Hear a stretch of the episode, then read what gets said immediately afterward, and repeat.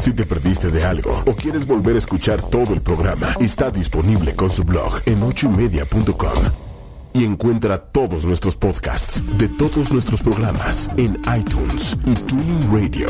Todos los programas de ochoymedia.com en la palma de tu mano. No, al contrario, muchas gracias por la invitación. Encantado de estar aquí en este programa.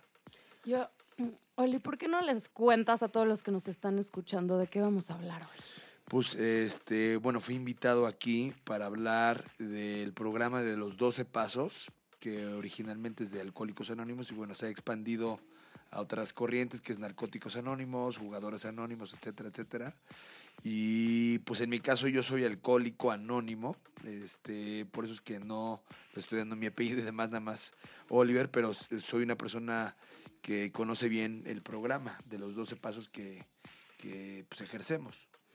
Y fíjate, Oli, toda esta cuestión que yo dije, quiero hacer un programa de los 12 pasos, fue porque aunque yo, o sea, no, no, no, estoy, no, no voy a doblear, no soy alcohólica, el día que llegaron a mis manos, los 12 pasos, yo dije, esto es una joya, ¿por qué no lo conoce todo el mundo? Y dije, ok, estoy de acuerdo que funciona para, en adicciones, que funciona para alcohólicos, o sea, todo el problema de drogas y todo. Pero la verdad, yo como psicóloga y después como viendo con mis pacientes, dije, estos 12 pasos pueden servir para cualquiera. Sí, o sea, para cualquier persona. Eh, entonces, o sea, no era como en mala onda, pero decía, o sea, están, los, no, no, no se están como potencializando como todo su poder. Una cosa que empecé a hacer, Oli, es aplicarlos con mis pacientes. Okay. Aunque no tenían problemas de alcohol, no tenían problemas, como empecé a decir, o sea, yo sé que no tenía como el poder del grupo, que es algo que sí. que sí sucede en Alcohólicos Anónimos, pero aunque fuera pues el grupo de dos, o sea, ¿no? Como que el paciente y, y yo, y, y empecé a ver beneficios. O sea, empecé a ver que es un programa poderosísimo. Sí. O sea, sí, sí. todavía no me puedo explicar cuáles son como los ingredientes tan poderosos que tiene, pero definitivamente creo que años y años, ¿no? Sí. Creo que un día a la vez millones de personas están siendo ayudadas, ¿no? Sí. Por este programa desde creo que 1930 y tantos, ¿no? 39, sí, sí, por ahí, o sea, terminando, no, 45, terminando, curioso, terminando la, la Segunda Guerra Mundial. Este, digo, a ver, de entrada no puedo coincidir más contigo. Definitivamente este, este programa lo debería, eso, este programa de los 12 pasos, que si quieres ahorita hablamos un poquito más de él. Este, estoy al 100% de acuerdo contigo, todo el mundo lo debería hacer. O sea, es más, mucha gente que no es alcohólica me ha pedido conocer un poco más del programa. De hecho, lo estoy aplicando tal cual con gente que no es alcohólica. Este, lo estamos trabajando porque sí hay una diferencia y, hay un cambio de juicios y actitudes, que es lo que promete el programa, ¿no? Y promete también una vida útil y feliz. Y hay un, juicio, eh, un cambio de juicios y, eh, y, actitudes. Y esta gente, este, pues también quiere eso. No, no, no tiene por qué ser exclusivo de los alcohólicos. Claro, no tiene por qué ser exclusivo de los alcohólicos. Ya, ver, Oli, pues ya, o sea, seguramente todos los que nos están escuchando están diciendo, pues ya, díganos los 12 pasos, ¿no? Diga, oye, díganme sí. los 12 pasos que tenga que, que, seguir. ¿Tú cómo los explicarías? Uh, a ver, es que, uh, digo, regresando un poquito, yéndome un poco para atrás de lo que estabas comentando, sí hay como que, o sea, y, esto lo he platicado con muchos compas. Compas somos los, los que estamos dentro de, de AA, ¿no? Porque es exclusivo de, de AA este tema, ¿no? ¿Por qué? O sea, digo, de entrada, si lo vemos ya muy, de una forma muy, muy, muy práctica, es nosotros, por no tener herramientas indicadas para poder convivir en el mundo, no utilizamos medicinas inadecuadas, en este caso el alcohol o drogas o compras o sexo o lo que sea, las usamos de forma inadecuada como medicamento para suplir ese vacío que de, de alguna forma tenemos dentro, ¿no? Eso, eso, es como que lo primordial. Entonces... Sí, como que paso número uno, tienes un vacío sí. y, y, hay, y hay mil maneras de, de ir como manejando ese vacío y cuando lo haces de una manera que te acaba lastimando o, lastimando a los que te rodean, sí. digo, tu vida acaba siendo lo que pasa problemática. Es que, exactamente, lo que pasa es que en el caso del alcohol y las drogas, No, la vigorexia no es tan, tan ejemplificado, porque la vigorexia es como que más a largo plazo, que la vigorexia es lo de los deportes, ¿no? Ser adicto al, al- al ejercicio. Pero, por ejemplo, con el alcohol y las drogas, simple y sencillamente ese medicamento que tomamos en algún momento deja de ser sustentable, ¿no? O sea, hoy me fui y chupé, ¿no? Y me puse hasta el gorro. Y mañana estoy crudo. Ok, bueno, no hay tanta bronca, todos mis amigos están crudos. Este, hasta- este, están Estuvo hasta- buena la Estuvo buena la fiesta. fiesta, pero la verdad que la cruda, todavía poniéndolo en balance versus la diversión que tuve, está, está justa, ¿no? El cuerpo, por, por naturaleza, por biología, por química, unos cuerpos más que otros son, cada cuerpo es distinto, ¿no? Pero el cuerpo y la psique, obviamente, que eso también debe ser interesante para ti, también reaccionan distinto conforme pasa el tiempo. Entonces, Sí, hoy, hoy el alcohol me dio mucha, mucha diversión, me dio muchos beneficios. Nosotros decimos mucho en doble A, me dio mucho servicio. Y conforme pasa el tiempo, este, yo me voy haciendo adicto a él porque la verdad es que yo la adicción química y física del cuerpo lo veo como un mecanismo de defensa. Quiere decir esto. O sea, yo me emborracho, al día siguiente me siento de la patada. Y, y- por no sentirme de la patada me vuelvo a emborrachar. Pero en algún momento me doy cuenta que la fórmula está, está pésima. Entonces caigo en doble A, ¿no? Aquí la cuestión es que es como que el gancho para caer algo más profundo, porque no lo que te suple hacer el programa, y obviamente estar en un, en un ejercicio de, este- de esta índole, no es que dejes de tomar. Luego, luego, muy, a- al muy poco tiempo de estar en doble A, te das cuenta que el problema realmente, sí, qué bueno que ya no tienes la adicción, qué, qué bueno que ya no tienes ganas de tomar, que eso sucede relativamente rápido, pero ves que tienes otros vacíos que empiezas a suplir. Sí, o sea, como que no por haber dejado de tomar, ¿no? Ya, ya está, ah, ya estoy cool, o sea, no, doble A me ayudó a dejar de chupar, estoy, no, estoy sobrio y aquí- sí, y ahora qué hago con este vacío, o sea, mi vida de todas maneras, ¿no? Como it sucks, o sea, ahora qué hago. Ese es, exactamente el punto. O sea, llegas a doble A. La verdad que en muchos casos, no en todos, pero en muchos, muchos casos, pues ya llegas derrotado. Quiere decir, ya no quiero tomar, cabrón, porque ya, ya, ya, ya- o ya no quiero meterme a drogas, o ya no quiero comprar, porque ya me di cuenta que simple y sencillamente este, esto no es sustentable para mí, me estoy destruyendo mi vida, ¿no? Entonces, y ese es el, ese es el paso uno y el paso dos. El paso uno es, es, admito que soy impotente al alcohol y que mi vida se ha vuelto ingobernable. Que si lo traducimos para gente que no tiene problemas de adicciones, para mí sería, soy impotente ante la vida, ante la vulnerabilidad que lleva la vida. O sea, la vida en sí, y ese es eh, un tema personal, como yo lo veo, la vida en sí tiene vulnerabilidades, ¿no? Claro, pero, o sea, podríamos decir, y por supuesto que la vida tiene vulnerabilidades, pero hay muchas veces que sí es cierto, o sea, no- o sea, realmente no tenemos poder, no tenemos control sobre cier- ciertas reacciones que tenemos. Esto puede ser mi reacción ante mi jefe, ¿no? O sea, el que quiero, eh, no sé, hacer ejercicio y nada más no lo logro, el que no logro mis objetivos, el que no puedo eh, salir de una chamba para estar en una mejor. o sea, todo aquello que no nos está dejando ser quien queremos ser. ¿no? sí. O cuántas veces hay muchas personas, yo, yo, yo he visto en mi consultorio, muchas personas que te dicen, quiero cambiar una cosa, ya lo intenté mil veces, pero no cambio. Ok, ok. ok, Que es un poco también lo que, lo que le pasa al alcohólico, ¿no? Tal Sí. vez mil veces dice, voy a controlar lo que tomo. Es correcto. Pero sí. no, o sea, no lo Eh, acaba gobernando. Sí. O sea, y realmente sí hace ingobernable tu vida. Sí, sí, sí, sí. O sea, sí. hay- bueno, aquí hay varios puntos de los que menciona, sí. O sea, el segundo paso es, eh, eh, admito, bueno, primer paso, admito que soy impotente al alcohol, que mi vida se ha vuelto ingobernable.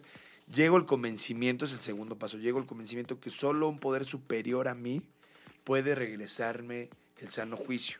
Obviamente cuando ya decimos la palabra aquí, poder superior, sucede algo, ¿no? Todo el mundo la palabra poder superior la, la- la- la pone con Dios, ¿no? O con... Sí, o unos hasta pueden decir, ay, qué flojera, eso es como un tema súper mocho. Exactamente, pero la verdad de las cosas es que si lo vemos un poco más frío y con un poco de más, de más de calma, vemos que un poder superior es muchísimas cosas.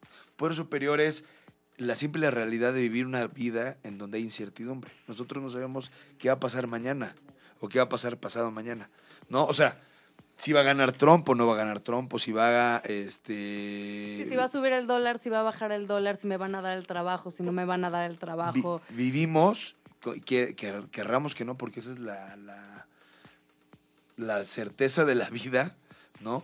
hay incertidumbre, no sabemos si mañana nos vamos a morir tan fácil como eso, no, nos va a dar una enfermedad, Hashbe Shalom, toca madera y, y- y demás, pero ese tipo de cuestiones pueden suceder. Entonces, aceptar mi propia vulnerabilidad ante la vida y ante esas cosas es una cosa. Ahora, regresando a, lo que, a, la, segunda parte que me decías de, de la pregunta, si yo quiero hacer este cambio, lo que invita el programa al final del día es que el cambio es interno, no es externo. O sea, el cambio viene de adentro hacia afuera, no de afuera hacia adentro. Nosotros entendemos, por los pasos, que lo que, que que es externo a nosotros, que si hay tráfico, que si no hay tráfico, desde cosas muy simples hasta eh, golpearon a mi amigo, ¿no? Cosas un poco más complejas, no las controlamos. Lo que sí controlamos es la reacción a las cosas que pasan externas, ¿no? Entonces, por ejemplo, yo quiero cambiarme de, de- de- trabajo, por decir el, el ejemplo que decías. Ok, estoy presente, estoy aquí, es lo que- ¿Qué tengo que hacer? ¿Qué responsabilidad tengo que tomar para poderme cambiar de trabajo? Bueno, pues hacer mi currículum, ¿no? Ver en qué soy bueno. Si, si, si ese currículum, ¿a quién se lo mando? A lo mejor hay que invertir este, algo de dinero en investigación o algo de tiempo, ¿no? Entonces hay que ponerle acción. Las cosas no pasan por milagro, las, las cosas pasan porque uno las, Sí, eh, se paró y las hizo. las empezó a hacer. Ahora, el resultado de esas cosas que nosotros hagamos, también no los controlamos. Y es algo que también entendemos Sí, muy porque bien. le pudiste haber echado mil ganas, hiciste tu currículum, fuiste, tocaste mil puertas, invertiste, hiciste el...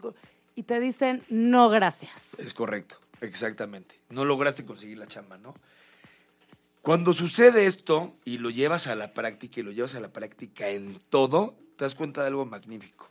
Te das cuenta de algo para mí extraordinario. Que el chiste de la vida no es el resultado que se dio, sino el intento que tú hiciste. Porque como el resultado tú no lo controlas, esa responsabilidad, eso, el saber que el resultado tú no lo controlas, pero que tú hiciste lo mejor para obtener ese resultado, este, ya no queda en ti. No, y todo, el- eh, porque aparte, aunque no hayas conseguido ese resultado, sí consigues otros. Definitivamente. Porque en todos los procesos hay aprendizaje. Siempre. Entonces, no hay manera de no ganar. Es- no, hay, no hay manera. No hay manera de no ganar porque por lo menos aprendizaje, experiencia o algo 100%. vas, vas a poder obtener de esa experiencia, ¿no? Lo, lo típico que dicen, todo pasa por algo, 100%. ¿no? O siempre hay un para qué. 100%. Entonces, o sea, obviamente creo que eso es justo un poco de lo que está hablando el segundo paso, como agarrar y decir, a ver, voy a hablar de un poder superior porque yo no controlo, entonces más bien voy a confiar en que la vida me está dando los aprendizajes y las cosas y las cosas me están llegando conforme debe de ser. El segundo pla- este, exactamente, el segundo paso habla de un, de un sano juicio, ¿no? Que el sano juicio es ver esta realidad. Yo no controlo los resultados. Yo puedo hacer lo mejor posible para que esos resultados se den. Sin embargo, probablemente no se van a dar al 100% como yo quiero. Se pueden dar mejor, la vida me puede dar una sorpresa grata. Pero ojo, también lo que nos enseña el programa después es que a lo mejor una sorpresa grata ahorita es un problema posterior. Entonces no hay que tampoco emocionarnos de los resultados. Lo que hay que disfrutar es el proceso. Y, y como, bien, y como bien mencionas tú ahorita, en el proceso es lo que vale, porque aparte se puede gozar mucho el proceso, porque ahí estás dando todo de ti. Todo lo demás no te corresponde. Entonces hay que soltarlo. Si uno se enoja de no haber obtenido un resultado deseado, es berrinche. Así por lo menos lo entendemos en doble A. Que ese tercer paso es, dejo mi vida y mi voluntad en manos de un poder superior. Quiere decir, ya, yo estoy haciendo todo lo que estoy haciendo, va a haber, este, eh, eh, hay una causa, va a haber unos efectos este, secundarios todo eso. ¿Qué efectos secundarios se van a, a- a consolidar de acuerdo a mi causa? Eso se lo dejo a la vida, porque son demasiados factores que yo no controlo. Y entonces ahí, pum, sueltas. Es una paz que obviamente es de práctica, ¿eh? O sea, el programa es de práctica día a día con todo, pero es una, una paz que se suelta, este, porque tú los, los factores de, de efecto no los controlas, pero los de causa sí. Y, el control su- y al aprender a gozar tus, tus causas, de entrada los gozas y en segunda, como tú mencionas, hay aprendizaje, ¿no? Y eso, ese valor ninguna universidad, ninguna escuela, nada te lo da. Y te aventaste, ¿no? Y ese, ese valor, siempre, siempre, siempre, en mi caso que llevo ocho años en el programa, siempre ha habido una recompensa, no ha habido nunca que no. O sea, ya sea que no haya tenido el resultado deseado, pero luego a la larga y viéndolo para atrás, me doy cuenta que tuve resultados aún mejor. Porque de ahí salió a lo mejor otra oportunidad que en el momento a lo mejor ni siquiera la vi como oportunidad, pero de ahí salen otras cosas. Pero fíjate, Oli, llevamos tres pasos, Sí. ¿no? O sea, tres pasos y en estos pasos Sí. yo los estoy tratando de ver como desde el punto de vista psicológico. O sea, yo lo que veo son cambios de creencias. Sí. O sea, es cambiar tu sistema de cómo ves las cosas, ¿no? Sí. Cambiar tu sistema y entonces, y en vez de engancharte, Sí. O sea, te deja como, o sea, también te apapacha en decir, tú haz lo mejor que puedas, o sea, Sí. y eso es suficiente, ¿no? Es lo mejor que puedas y toma de lo que te pase lo mejor. Sí, correcto. O sea, muchas veces nosotros tenemos una monografía y este, estaba justo hablando con un amigo antes de venir aquí. O sea, que las redes sociales y todo, que yo estoy súper a favor de ellas, yo me dedico a eso, este, a la tecnología, pero han, de alguna forma, hay una competencia también que ha causado ahí, ¿no? O sea, está, yo veo a mi amigo que está yendo de vacaciones a Dubái y bla, bla, bla, bla, bla, pero esa es la parte superficial de mi amigo. Por otro lado, no veo la parte que está atrás. O sea, siempre, por ejemplo, eh, eh, te, van a subir las partes padres, no las partes no padres, ¿no? Entonces, también eso causa competencia y causa una monografía, un deber ser en, la psique de la gente de cómo debemos de ser. Cuando la verdad lo que tenemos que hacer, y eso es algo que aprendemos en doble es sernos leal a nosotros mismos. O sea, a lo que nosotros dentro, o sea, a lo mejor que nosotros podemos dar. A lo mejor no somos capaces de ciertas cosas y está bien. Pero si dentro de nosotros queremos ser capaces y nos llama el ser capaces a X, oye, pues hay que trabajar, hay que estudiar, hay que hacerlo y no nos quedamos en el camino. Si algo no nos llama, nada más simplemente no lo hacemos y ya estar en paz con lo que somos. Eso es yo creo que la, la, la, parte fundamental. Ser honestos. Yo creo que la base de doble A del programa, si ya se desglosa, es ser honesto, pero con uno mismo. Es lo más importante, ser honesto contigo, de qué es lo que quieres en la vida, qué puedes dar en la vida, cómo lo quieres, etcétera, etcétera, etcétera. Y en base a eso trabajarlo, ¿no? Porque a lo mejor, pues hay mucha gente que quiere hacer mucho dinero, pero hay otra gente que no, que está conforme con que pueda trabajar desde su laptop en su casa y poder ser nómada y viajar por el mundo y conocer a otra gente, etcétera, etcétera. No todo siempre es este el deber ser Sí, o como lo dicta la sociedad. ¿no? Exactamente. Yo creo que la invitación es a ser quien eres. Ok, día. Oli, estamos hablando de los 12 pasos, Sí, llevamos tres. sí, Como conclusión podemos decir de atrévete a ser quien eres, sé honesto contigo mismo, cambio de creencia, ¿no? Sí. En estar haciendo lo mejor que puedes de, de ti mismo Sí. y irte a entender que la vida es vulnerable y que vas a aprovechar lo que te va dando. correcto. Creo que lo que estás diciendo, me, me- nu- nunca lo he visto bien, bien desde ese ángulo, me gusta mucho. Este, y sí, o sea, es tener fe en ti. Hasta que lo pones así. Oye, es ya, tener ya estamos, oye, estamos que- haciendo el resumen Sí. del resumen. El resumen es tener en fe en quién eres tú. That's it. O sea, creo que sería, sería eso. Ahora, Oli, o sea, va- oye, eh, me siento así como en, en- en la visita de, de- de los 12 pasos. Sí. El, el cuarto paso, Oli, yo sé que en Alcohólicos Anónimos el cuarto paso tiene un gran peso, Sí, sí, que no es fácil hacerlo, sí, sí. que, sí. que- que es un, oye, es un paso difícil que implica muchas cosas. Sí. ¿Nos podrías explicar en qué consiste ese cuarto paso? Sí, ahora, digo, los pasos tienen una secuencia, pero quiero nada más mencionar que aunque el cuarto paso sí es muy importante y sí, sí es verdad lo que estás diciendo, los otros tres siempre los estás, los estás practicando, ¿no?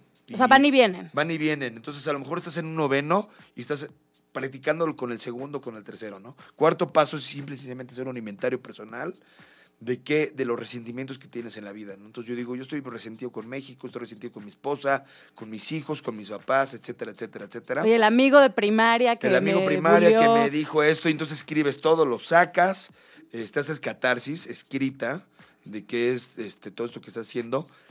Y, y gran sorpresa que cuando terminas de hacer toda esta catarsis, ¿qué te afectó? ¿No? Me afectó mi vida sexual, me, afectó mi vida social, me afectó mi vida amorosa, etcétera, etcétera. Ves las causas que tú sientes que tuvieron. O sea, lo que estuvo atrás de ese resentimiento. Exactamente. O sea, aquí te pones como víctima.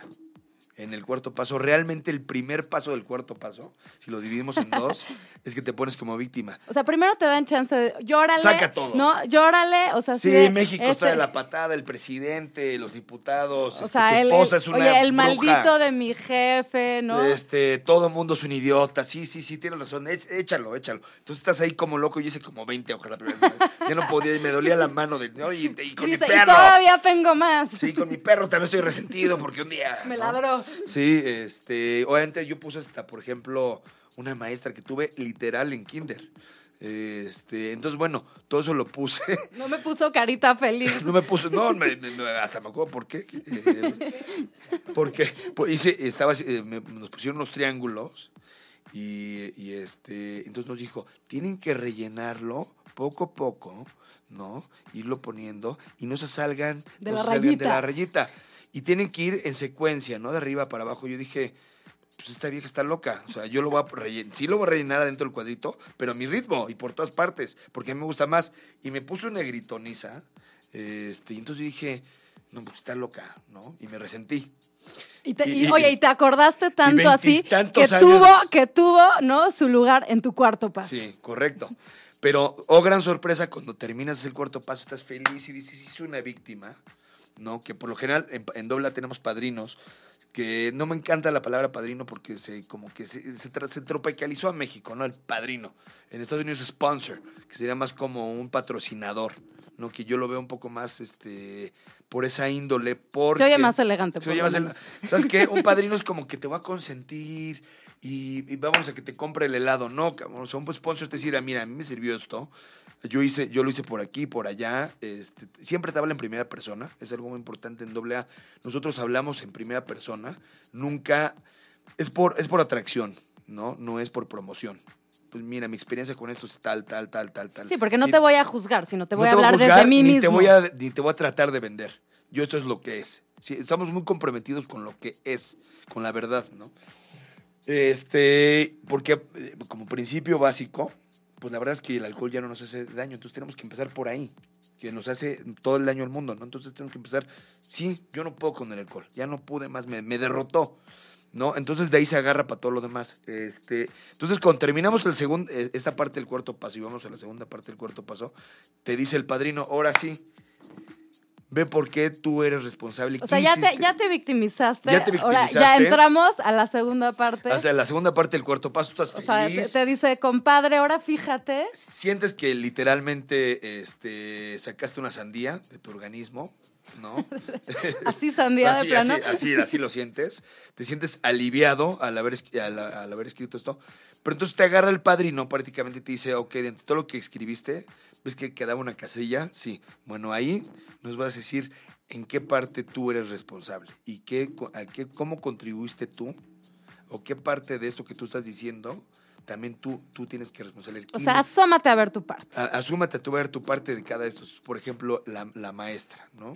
Que ¿Cuál fue tu parte de del- la maestra de Kinder, Oli? Pues, pues la verdad, al final del día es no haberla comprendido.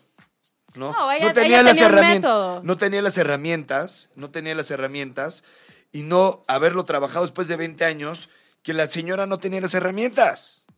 Esa es mi parte. Mi parte es responsabilizarme en el entendimiento de que no tenía las herramientas, ¿no? Claro. Hay cosas un poco más, obviamente, pues, cuando llegamos ahí, pues hay mucha gente con muchos otro tipo de problemas, ¿no? No, o O sea, problemas difíciles de ver tu parte, como puede ser en un abuso. Exactamente. O, en- o sea, donde también es Eh, eh, difícil. en esa parte que como es un programa espiritual, a lo que te invitas a, a ver también la parte de los contratos sagrados. Si tú viviste algo traumático, algo fuerte, este sí, está la fregada. Sí, a lo mejor no logramos perdonar a la persona que causó esa parte traumática.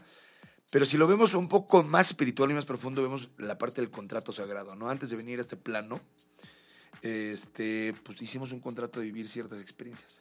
¿Por qué? Por crecimiento, a lo mejor. Entonces, si la vemos por la parte... O sea, es como decir, chin, me tocó vivir esto, pero le voy a tra- tra- tratar de sacar jugo, aunque fue una cosa horrible. Viéndolo desde el plano terrenal, es, me sucedió esto, está de la patada, ¿qué puedo sacarlo de ahí? Y de ahí salen muchas veces cosas muy positivas, como prevenciones, como ayuda a otras personas, como pláticas a otras personas. O sea, cuando la gente ya ve que esa, nosotros lo hicimos así en doble A, perdón, pues la caca la convertimos en oro. Cuando conver- convertimos la caca en oro, decimos, bueno, este oro, ¿qué es jugo positivo lo puedo sacar?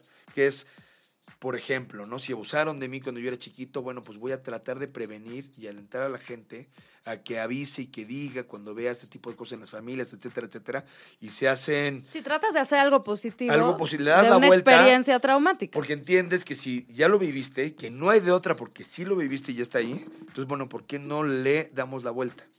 ¿No? Entonces, el quinto paso es hablar todo esto con tu padrino, El sexto paso es darte cuenta de todos tus resentimientos que tú tenías, ver que tú también eres responsable, tal vez no de, la- de algunos efectos que hubo en ti, pero sí de cómo vas a responder de ahora en adelante a todas las cosas O sea, que podríamos decir que el sexto paso, o sea, en resumen, es responsabilizarte de tus Es- actos. No, es empezar a abrirte a que quieres cambiar. Empezar a abrirte a que te diste cuenta de todo esto y que quieres cambiar. Es el sexto paso. El séptimo paso es decir, hincarte, porque nosotros ahí sí ya empezamos a hablar de Dios. Hincarte o pedírselo a Dios eh, en el monte, donde para que cada quien sea más cómodo. Es un, es un programa personal. Entonces, tu relación con Dios es tu Dios. Si tu Dios Como es tú una lo quieras ver. si tu Dios está dentro de ti, no tiene nombre. Y pero, pero por eso le dicen poder superior, porque Poder nada superior. más es algo más grande que ti. Exactamente, que esa es la realidad, ¿no? La vida es más grande que ti, anyway. Entonces, este es, eh, así es el punto. Entonces, si lo vemos por ahí, es responsabilízate, que ya lo viste, ya te sucedió. Sexto paso, ábrete a que de en adelante las cosas que te empiecen a suceder, velos como oportunidades de poner límites, de verlas como oportunidades como de poner, de a lo mejor voltearlas y decir no, o a lo mejor decir sí, o abrirte, porque en muchos casos también es abrirte, o a lo mejor en muchos casos, por ejemplo, yo estaba resentido con un amigo que de, de primaria, ¿no? Y me di cuenta en mi cuarto paso que yo no le había dado los dulces. Entonces, claro que el güey pues estaba resentido conmigo y me trataba de la fregada. Entonces, yo también había causado, muchas veces somos muy inconscientes de ciertas cosas que suceden. Sí, ¿no? pero ya cuando lo ves en nosotros- escrito ahí dices- Nosotros a veces las causamos también y no vemos nuestra parte. No, Entonces, o, o muchísimas veces estás resentido por algo cuando realmente si te lo ves para atrás, o sea, pudiste haber contribuido. Yo he visto, o sea, yo cuando me cuentan mis pacientes o lo veo en mí misma, es tu problema fue no poner límites. 100%. O sea, o sea, también el otro te hizo lo que te hizo porque nunca le pusiste un límite. y a lo mejor no podías poner límites porque no, te había- no sabías que se debían de poner límites o no tenías las herramientas, Claro. pero ahora ya lo sabes. Entonces el regalo es, ahora ya lo sabes, ¿no? Este, entonces poner límites a partir de ahí, o no poner límites, o abrirte un poco más, o pues, estoy resentido con México, perfecto. ¿Qué vas a hacer al respecto? ¿Qué puedes hacer por ayudar a México? Pues sí, yo ni voy a votar. Pues maestro, empecemos por ahí. O sea, si vas a criticar algo y vas a juzgar algo, responsabilízate y ve qué puedes aportar ahí. Si no puedes aportar nada, la recomendación es mejor ni te metas. Si está dentro de tu control aportar, aunque sea un granito de arena, hazlo. Y entonces ya tu parte está en paz porque ya hiciste lo mejor de ti en esa parte que estás tan juzgando, ¿no? Este, aparte que, que- que la filosofía en general es, nuevamente, es por atracción, no por promoción. Si yo estoy bien, ya de entrada la gente que está a mi alrededor va a decir, oye, lo que tú tienes yo lo quiero. ¿Qué hacemos? Que ha sido mi caso, ¿eh? No lo digo por presumir ni mucho menos, pero sí mucha gente me ha pedido que les dé consejos a partir de esas herramientas que he obtenido. Claro, que no pero son desde mías. tu, desde tu experiencia. Sí, no son mías, son, son gracias a que existe este bendito programa, ¿no? Entonces ese es el séptimo paso, ya es pedirle al Poder Superior, ya, estoy dispuesto a abrirme, sexto, este, sexto, séptimo es, órale, ya. Sí me aviento el clavado, a que de ahora en adelante me responsabilizo, a que de ahora en adelante sí quiero ser un cambio de juicios y actitudes, quiero ser una persona responsable y no una víctima. Porque lo que entendemos muy bien es que si eres víctima, este, siempre va a estar en, en- en- efecto. ¡Pum! ¡Pum! Todos los trancos de la vida te van a estar en efecto. No, ir llorando, ¿no? Las víctimas. O sea, digo, la verdad, si ahorita te dicen víctima, uno, dos, tres, ¿qué imagen te viene a la cabeza? Digo, a mí, en lo personal, me viene alguien llorando, Deprimido, sufriendo. eh, ¿no? O sea, no. O no- enojado. Enojado, eh, exacto. O sea, O sea- no, no me vienen imágenes de alguien en crecimiento. No me vienen imágenes de alguien creador. No me vienen imágenes de alguien propositivo. Sí. O sea, entonces, la verdad, si a mí me dan a escoger, ¿quieres ser víctima o no? Pues, ujú. Oye, no me late tanto el papel. Sí, exactamente. y luego, y en cambio, si eres responsable, pues es todo lo contrario. Estás siendo proactivo, estás tratando de buscar, estás tratando de dar. Sí, muchas veces es muy difícil ser proactivo porque no es tan fácil. O sea, también No, implica un gran esfuerzo. Eh, También hay muchas barreras que vas encontrando, pero gracias a Dios también existen esas barreras. Bueno, este, qué bueno que existen esas barreras porque entonces si hay un problema hay una solución. Y a lo mejor la solución no es la que se pensaba, pero se encuentra otra. A veces, muchas veces es decir, esta barrera no la quiero pasar y me voy para la derecha o para la izquierda y encuentro otro tipo de barrera que sí pueda pasar. Pero ya por lo menos sabes que esta barrera no la pasas. Y esa fue la enseñanza que hubo de por medio, ¿no? Bueno, este es el séptimo paso. O- O- Y, Oli, por ahí están, en, o sea, no sé si por el sexto, séptimo, sí, o sea, algo que dice defectos de carácter. Sí, ese es el séptimo. Ese es estoy, el séptimo. estoy dispuesto a que el un poder superior a mí, que en ese momento ya le llamamos Dios, tal cual también en el paso, este, por practicidad también, ¿eh? lo hacemos, no por denotar alguna religión, ni mucho menos. Eh, porque no religioso, cero religioso el- el- y dogmático el programa, ¿no? este, en ese momento eh, le pedimos al poder superior que nos ayude a quitar esos efectos de carácter. ¿Qué son los defectos de carácter? Pues son, este, es, es- es- a ver, déjame si me acuerdo. es Edith, es eh, fui temeroso, Temeroso, o sea, como miedo. como miedo, ¿no? Entonces a lo mejor ahí probablemente muchas veces no poner límites, ¿no? O me dijeron algo y en lugar de, de- de decir, a ver, espérame, ¿no? Yo dentro de mí pienso que esto no es cierto y you stand out for yourself, fuiste y dijiste, no, sí, órale, ¿no? O caerle bien a la gente, o tratar de caerle bien a la gente que no, pues a lo mejor no le caes bien a la gente, o a lo mejor tratando de caerle bien a la gente le caes peor que si fueras tú mismo, ¿no? Este, ese es te- temeroso. Eh, es- eh, eh, híjole, déjame acuerdo ahorita.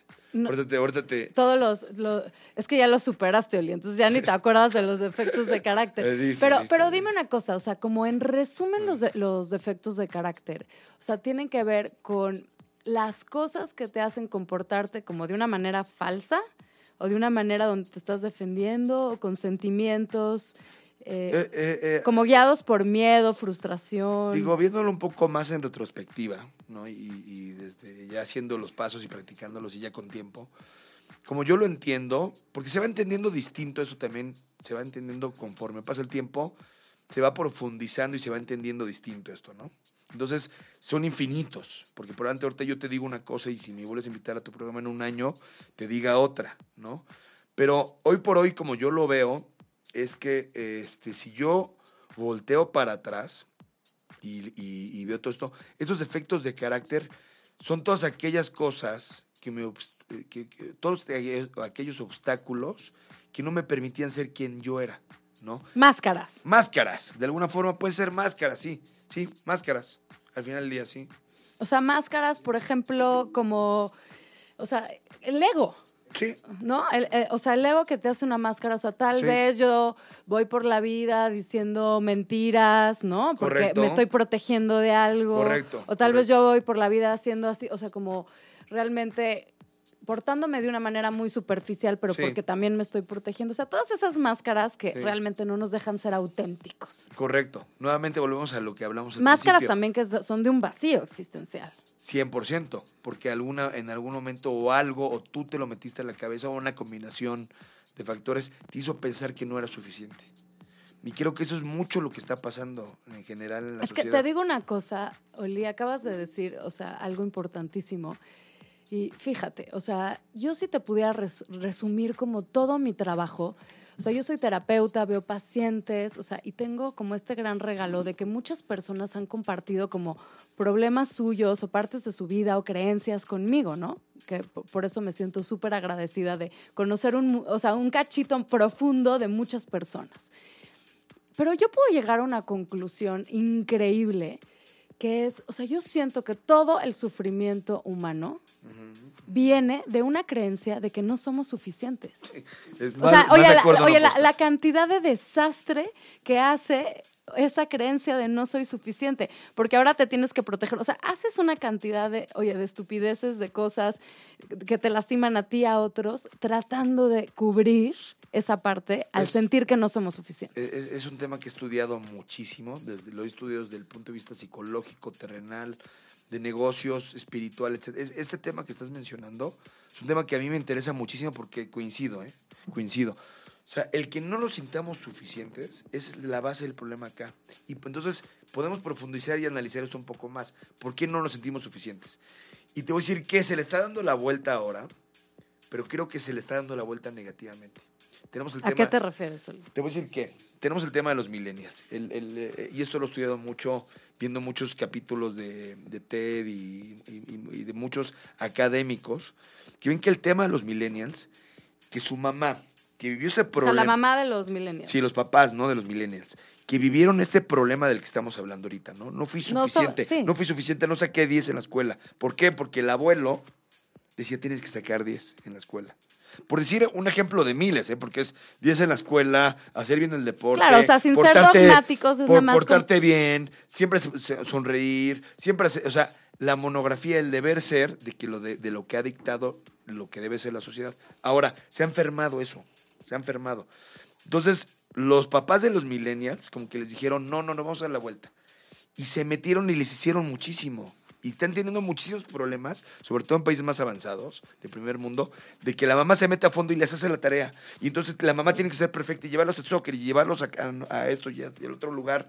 Y que la tarea está hecha. Y termina siendo toda la mamá porque el hijo no, No, sí, sufra. no, y no le, no le da chance de hacer sus propias Porque el herramientas. hijo no sufra lo que ella sufrió. Y entonces los millennials quieren diciendo, pues yo quiero aquí, oye, pues mi mamá me hacía todo, tú rapidito. Resuélvanme. Más aparte tiene el tema adicional, son muchos factores, ¿no? Estoy hablando uno de ellos, ¿no? Entonces tiene adicionalmente el tema de la tecnología. Entonces la tecnología es rápida, mi mamá hacía todo, la tecnología es rápida, quiero rápido, ¿no? Y te venden la idea de un mundo en donde todo es fácil. Y sí, sí se responsabiliza uno. O sea, no tenemos, y, si tenemos las herramientas adecuadas. Entonces, lo que yo siento que falta son las herramientas y el entendimiento de todo este círculo vicioso en el que hemos entrado. Que es que al final del día pues, somos imperfectos, pero esa imperfección es lo que nos hace perfectos y divinos. Y es donde tenemos áreas de oportunidad o no, y podemos crecer sobre ellas. Y eso es el punto. Claro, y, a- y al fin y al cabo volvemos a hablar, oye, lo que siempre hablamos en este programa, Oli. Al fin y al cabo siempre llegamos al mismo punto que es, tenemos una decisión. 100%. O sea, tenemos una decisión de cómo llevamos nuestra vida, ¿no? 100%. Eh, o sea, este rollo de o eres víctima. ¿no? O te responsabilizas. O te responsabilizas, ¿no? Entonces, en, en- en este caso es hacerle la pregunta a todos los que nos están escuchando es, ¿qué quieres? O sea, puedes hacer la decisión que tú decidas. O, te, o vas a ser una víctima o te vas a responsabilizar. Algo que es importante mencionar, perdón, este, que en doble no nos dicen que no hay dolor. Es En doble sí hay hay do- Oye, dolor. es que sí hay dolor. En dolor, en, en doble A la diferencia es que lo afrontamos y lo sentimos.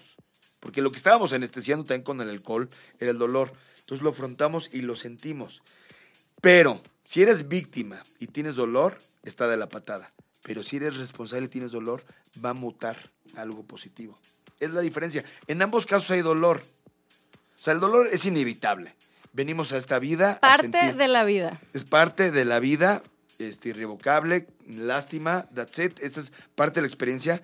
Pero si entendemos que el dolor es crecimiento, que eso es lo que también invita el programa, entonces ahí cambia todo. Y creo, Oli, que el día que entiendes eso, o sea, el día que entiendes que también un ingrediente de la vida es el dolor, es también el día que cambia tu vida, porque creo que la vida es distinto. O sea, el día que aceptas el hecho de que eres vulnerable, de que hay dolor, que hay cosas que vas a afrontar, pero, o sea, la buena noticia ahí, o sea, no, Sí. no- no- oye, no, no es que te des cuenta de eso Sí. y no, y te tires a llorar y te cortes las venas, ¿no? Sino decir, ok, sí, sí existe eso, o sea, ni modo, Sí, sí. o sea, es un tema Inevitable, humano, humano, o sea, pero también es, no, no me está pasando a mí, le está pasando a todos. a ver, no, de los 6 billones o 7 billones de habitantes, a todos lo están viviendo. La diferencia es cómo decides vivir ese dolor, porque el dolor puede ser, ojo, ¿eh? puede ser muy bonito. El dolor, incluso de una pérdida de alguien, pues algo precioso si se logra entender y conectar con ese dolor. El dolor nos está diciendo algo. Eso es ya tema personal, ¿eh? No, no. O sea, eso es como yo lo he entendido y lo he desmenuzado. El dolor nos está diciendo algo y por lo general nos está, nos está hablando de amor. Si no hubiera dolor, también, también no, hubiera, no hubiera amor. O sea, van muy de la mano. Porque si yo no siento dolor de haber perdido o haber hecho algo mal o haber hecho o, un aprendizaje, quiere decir que no hay amor. Van Claro. totalmente intrínsecos, ¿no? Van, van- van supuesto. enlazados. No, y también si nos ponemos a ver en nuestra vida, ¿cuántas veces no has aprendido cosas increíbles, has crecido, ¿no? Has- o has sacado ganancias impresionantes de cosas dolorosas o de 100%. cosas que no te imaginabas, ¿no? O sea, hay personas que te pueden contar lo mejor que me pudo haber pasado, claro que no lo vi en ese momento, sino que lo vi después, no sé, es que me corrieran de mi trabajo o que me rechazaran de algo y después a largo plazo puedes ver realmente por qué te estaba pasando eso. Que tenía un fin. Sí, y que 100%. pudiste realmente aprender de eso y crecer. Y ahí viene la paciencia, ¿no? Porque muchas veces ¿por qué me pasó esto? ¿Por qué me pasó esto? Y das cuenta con el tiempo que, bueno, que era la mejor opción. Muchas veces me ha pasado, ¿eh? N cantidad de veces he visto que para atrás dije, ah, con razón, ¿no? Este, a veces los plazos son más largos que otros y son más desesperantes, ¿no? Pero es parte de las herramientas que hay que utilizar también es la paciencia y confiar.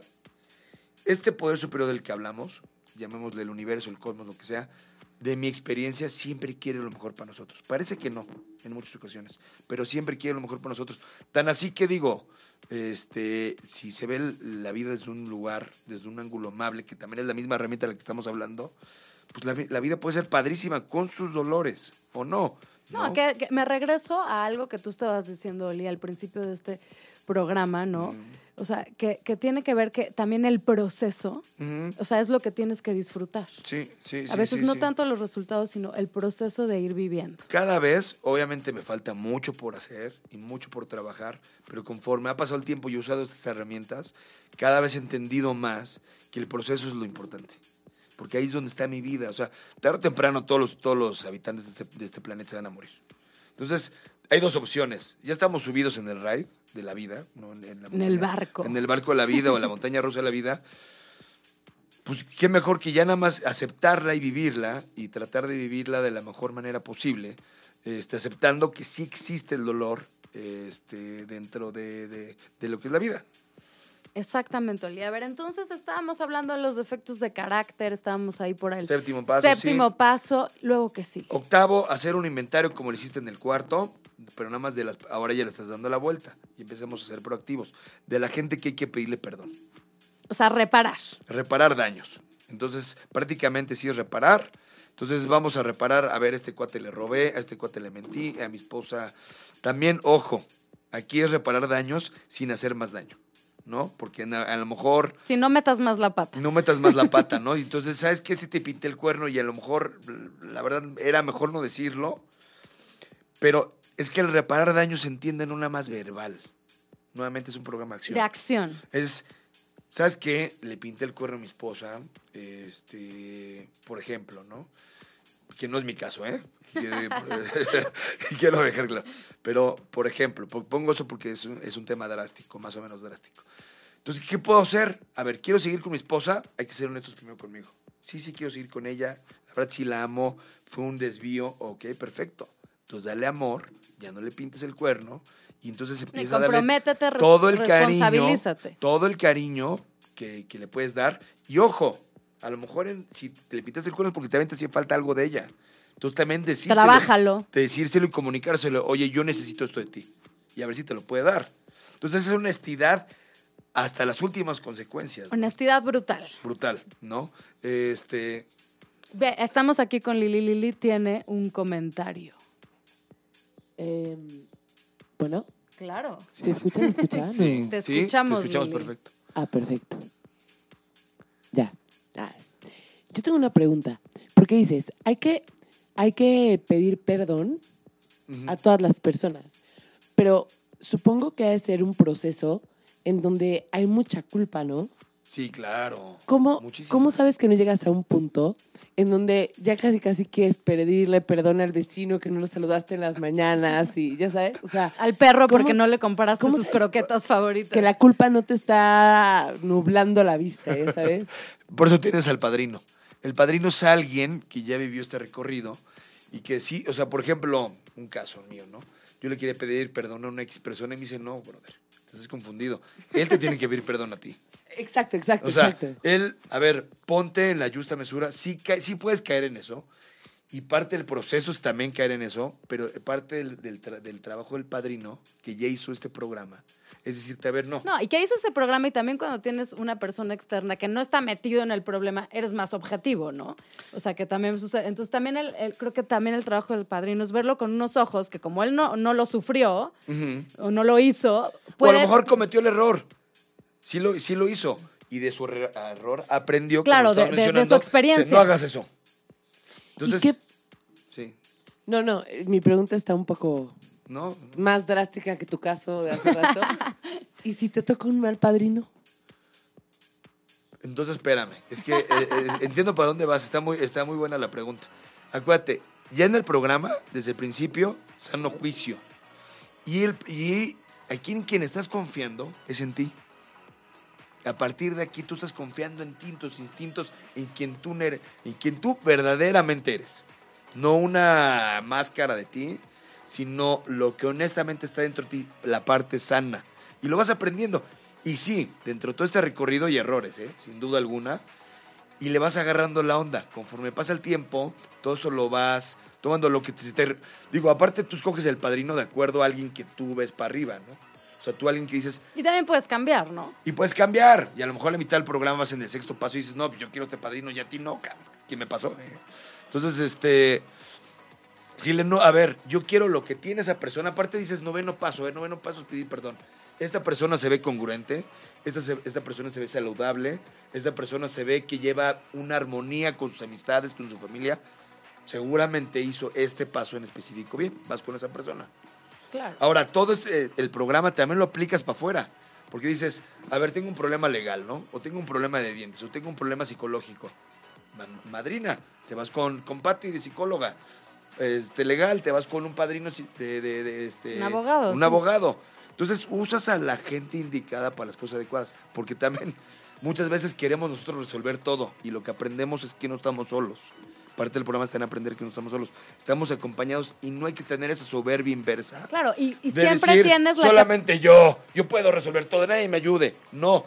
Eso es de los errores más grandes que hay. No, creo que el primer paso, cuando dices soy impotente, hace algo, es como decir yo soy impotente, necesito ir a pedir ayuda. Y creo que una de las grandezas es hacer redes hacer redes y no sentirte solo. Pero aparte, recordemos que también aquí hay este, grupos. Entonces vas en el grupo y estás oyendo todas las experiencias de todo el mundo de cómo le hizo en el noveno paso. Aparte repasamos los pasos, ¿no? Entonces le vas agarrando la onda también de la experiencia de los demás y muchos hablan de sus errores, de sus no errores, de errores que tuvieron con padrinos, de no, no, no, y vas agarrando y de ahí te agarras. Esas herramientas que hay. Y eso es lo que es. Y ni modo, si cometes un error, ni modo. No, es parte de la vulnerabilidad. Es, parte, de... lo mismo. Es lo mismo que estamos profesando, lo estamos aplicando. Y aparte repiten como los pasos. Entonces, también si te, oye, si te fue mal en la primera vuelta, pues digo, lo vas a volver a hacer y lo vas Dice a volver mal este negocio, primer paso. Admito que soy un pendejo para los negocios. O sea, entonces, ¿qué puedo hacer para mejorar? Pues a lo mejor no te corresponde ser negocios. A lo mejor te tienes que tomar un curso, a lo mejor tienes que asesorarte, a lo mejor tienes que ver qué error hiciste para tener más paciencia o lo que sea. Exactamente, tiene cantidad de cosas, ¿no? Oye, pero lo que estabas diciendo también hace unos minutos es muy interesante. El tema de la soberbia. Sí. O sea, los pasos, ¿cada cuánto se ven? Bueno. Cada que quieras ir, ¿no? Sí, o sea, hay grupo diario a todas horas, en todos los lugares. O sea, aquí te puedo decir que hay tres cerca. Este. Y, y, el, grupo dura hora y media. Yo, yo iba diario, de lunes a domingo. Este, yo ahora voy como tres, cuatro veces por semana. Es a tu ritmo. No hay jefes. No hay nadie te va a tomar lista o te va a perseguir. Es la única, es la única eh, sociedad o fraternidad que yo conozco en donde no hay rangos. O sea, no, no conozco nada igual en el mundo. En y lo he buscado, ¿eh? Pero no hay ni nadie que esté arriba de nadie. Aunque yo puedo llevar a lo mejor 15 años y otra persona uno y estamos en el mismo rango porque los dos estamos buscando lo mismo, apoyarnos. Pero, pero está cañón, ¿no? Porque empezaste yendo diario, ¿no? Sí. Habrá personas, seguramente no es tu caso, pero habrá personas que de repente ya hayan dejado de tomar un rato y así, y la soberbia de estar cañona, ¿no? Sí, eso le llamamos nosotros borracho seco. Que ¿Borracho la verdad, seco? sí, que, la verdad desde el punto de vista del que está hablando Pati, este, no es que sea borracho seco, sino que más bien esos defectos de carácter que ya traíamos, independientes del alcohol, nada más están floreciendo. Con el alcohol los anestesiamos y nos hicimos súper güey, ¿no? Aquí, este, pues está haciendo eh, como, a, lo mejor si no hubiera tomado o no hubiera tenido el problema del alcohol, de todas maneras, esos, esa soberbia saldría. Sí, o sea, eso ya estaba. Sí, pero a lo que voy es aplicado al alcohol. O sea, porque justamente, la, o sea, yo siento, no sé, yo lo, yo lo hago una analogía con, el cigarro, por ejemplo, ¿no? Que yo fumo y dejo de fumar y fumo y dejo de fumar. También tengo ese problema. Y, y, puedo dejar de fumar fácil, pero también por regresar a fumar fácil. sabes. Igualito, me pasa idéntico. Y te juro que, o sea, ya me cansé de decir, voy a dejar de fumar y sí dejo de fumar, pero regreso. Y mi esperanza es, un día voy a entender por qué, por qué regreso. Y últimamente, o sea, ha estado como flotando la idea de la soberbia. O sea, no sé si es como la soberbia la que me hace regresar y hago como la analogía con el alcohol, ya sabes. Mi- Mira, lo, lo, lo, lo- es, es un tema interesantísimo el que tocando, es muy profundo, ¿eh? Y se puede ver en muchos ángulos nuevamente. A ver, nosotros aquí entendemos el, el tema del ego, ¿no? El tema del ego, en todos lados se habla hoy en día de él. Le llaman satán, le llaman ego, le llaman oponente, le llaman pensachueco, nosotros le llamamos pensachueco. ¿Cómo? doble- Piensa chueco. La loca en la bueno, ¿no? casa, same guy, different mask, ¿no? Eso es el oponente. A mí me gusta, lo que nosotros entendemos en doble A es que está ahí y siempre estará ahí de aquí que nos muramos. Pero tiene un propósito, que es guiarnos. Si todo fuera blanco, todo, todo, todo, todo fuera blanco, nosotros no podríamos ver el negro. ¿No? O sea, si yo te dijera, mira el punto negro, pues ¿dónde está blanco?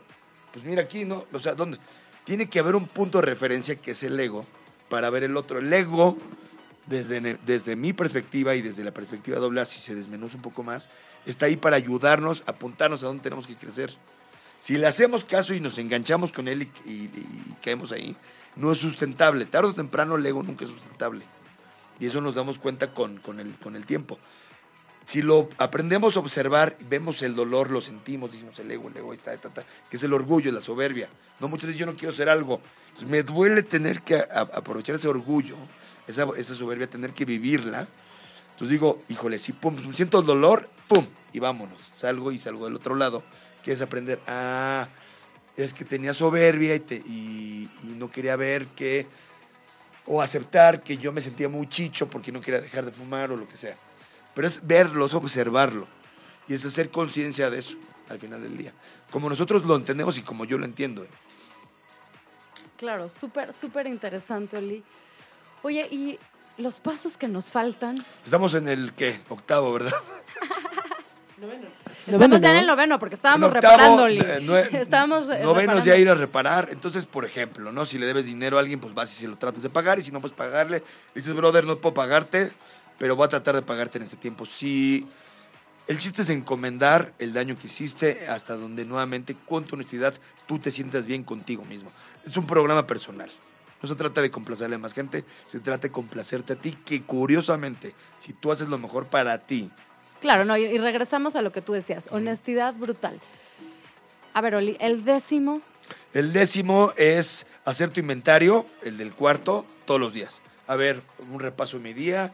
Hoy puedo haber o hecho sea, es esto estarte mejor. revisando. Estarte revisando y sobre todo en la noche, lo que recomiendo el programa es en la noche hacer un, un mini inventario mental o escrito, ir a ver esto, el otro. Esto pasó en mi día. Esto pasó en mi día, lo hice bien, eso me gustó, tuve un dolorcito por aquí, esto lo puedo haber mejorado por allá. A la próxima voy a tratar hacer como conciencia de tu día. Conciencia total, que siempre hemos visto que no puedes cambiar, no puedes hacer nada si no, tienes conciencia. Correcto. O sea, nosotros lo vemos así, sí. Onceavo es meditar, ya empezar a usar herramientas del día a día donde meditas, rezas, este, Volvemos a la conciencia. Conciencia de estar más eh, abierto a una, una energía positiva, si lo queremos ver por ahí. Y, doce- y, do- y el, el doceavo paso es llevar este mensaje a todos aquellos que piden ayuda. Tan, tan. Ayudar a los demás, a ayudar hacer a los comunidad, demás, conectarse conectar con, los, demás. y si un alcohólico, sobre todo en doble A, obviamente, si es un alcohólico que tiene un problema y te llama a las 4 de la mañana y que volvió a recaer, pues ir con él y hablarle y decirle y llevarlo a una clínica o llevarlo a un grupo o tenerle paciencia en ese sentido, ¿no? Claro, e- e- este apoyo que también nos hace humanos, ¿no? Esta compasión 100%. y lo que nos conecta y lo que, que es de las cosas que realmente vale la pena en la vida. Incre- increíble, es lo que más satisfacción te puede dar, sí. Claro. Oli, muchísimas gracias No, hombre, por contrario. compartirnos estos pasos. Sí, Creo que es importante decir que justo uno de los objetivos que también tenemos en este programa, aparte de oír tu experiencia, que nos permitiste conocer más a fondo los pasos, es también sugerírselo a todo mundo. 100%. A todo mundo, ¿no? Todos tenemos un problemilla por ahí. Se puede meter en internet, buscar los pasos, verlos. Este, me imagino que es tener algo que te pueda Te- mandar. eh, de todas maneras, en, en el blog ya los tenemos los pasos. bien, exacto. si los quieren ahí como repasar. Y pues regresamos al propósito de este programa, que es tomen la decisión que tengan que hacer, pinten su lienzo del color que lo tengan que pintar, porque es tu vida, tu obra de arte, tú eres responsable de cómo la quieres vivir. Wow, qué increíble. Oli, gracias, gracias, gracias por acompañarnos. Nos encantó estar aquí con ustedes. Por favor, no dejen de escuchar. Y esto fue Lienzo en Blanco aquí en ochoymedia.com.